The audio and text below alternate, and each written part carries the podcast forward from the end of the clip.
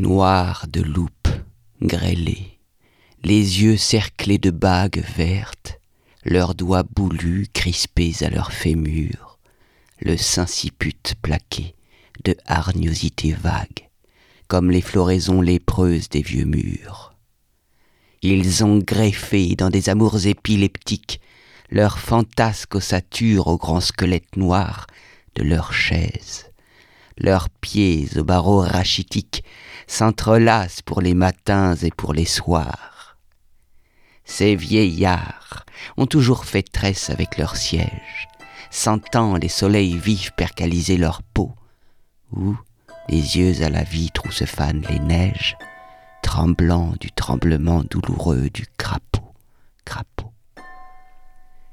Et les sièges leur ont des bontés, culottés de brun, la paille cède aux angles de leurs reins, l'âme des vieux soleils s'allume en mailloté dans ces tresses d'épis où fermentaient les grains. Et les assis, genoux aux dents, vers pianistes, les dix doigts sous leur siège aux rumeurs de tambour, s'écoutent clapoter des barcaroles tristes, et leurs caboches vont dans des roulis d'amour.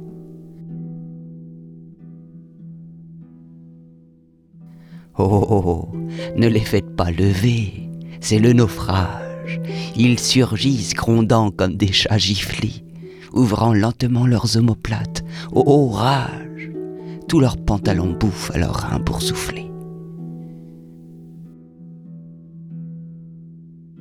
Et vous les écoutez, cognant leurs têtes chauves aux murs sombres, plaquant et plaquant leurs pieds tors et leurs boutons d'habits sont des prunelles fauves qui vous accrochent l'œil du fond des corridors.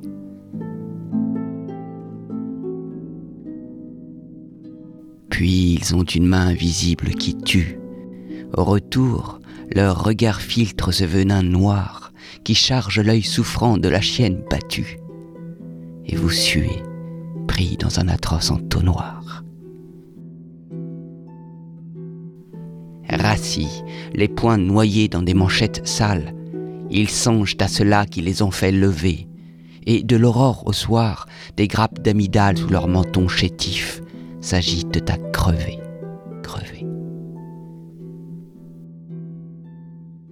Quand l'austère sommeil a baissé leur visière, ils rêvent sur leurs bras de sièges fécondés, de vrais petits amours de chaises en lisière, par lesquels de fiers bureaux seront bordés.